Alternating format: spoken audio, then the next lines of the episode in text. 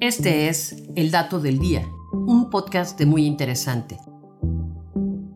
Y hoy nos preguntamos, ¿por qué solemos juzgar tan rápido?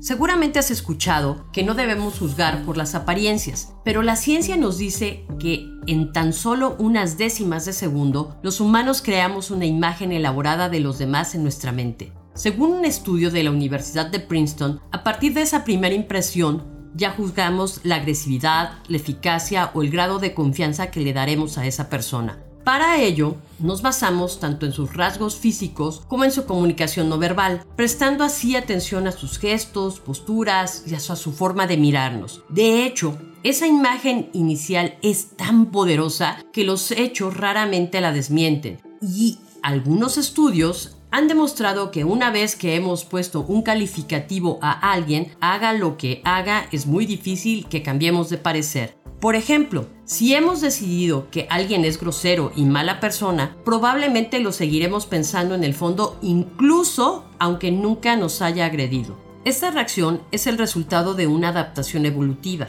pues cuando nuestros ancestros se encontraban con caras nuevas, debían decidir rápidamente si el otro sujeto era de fiar. Y es precisamente ese mecanismo de prevención el que aún conservamos hasta nuestros días. Aunque bien, hoy no es crucial ser demasiado acertados con tan solo un primer vistazo, en el pasado ese rápido juicio podía marcar la supervivencia del individuo. Otra de las razones por las que seguimos siendo tan apegados a esta primera impresión es porque nuestros cerebros intentan entender por qué las personas hacen las cosas que hacen, como cuando vemos a alguien hacer algo que no tiene sentido para nosotros o evoca una respuesta visceral de ira o aversión.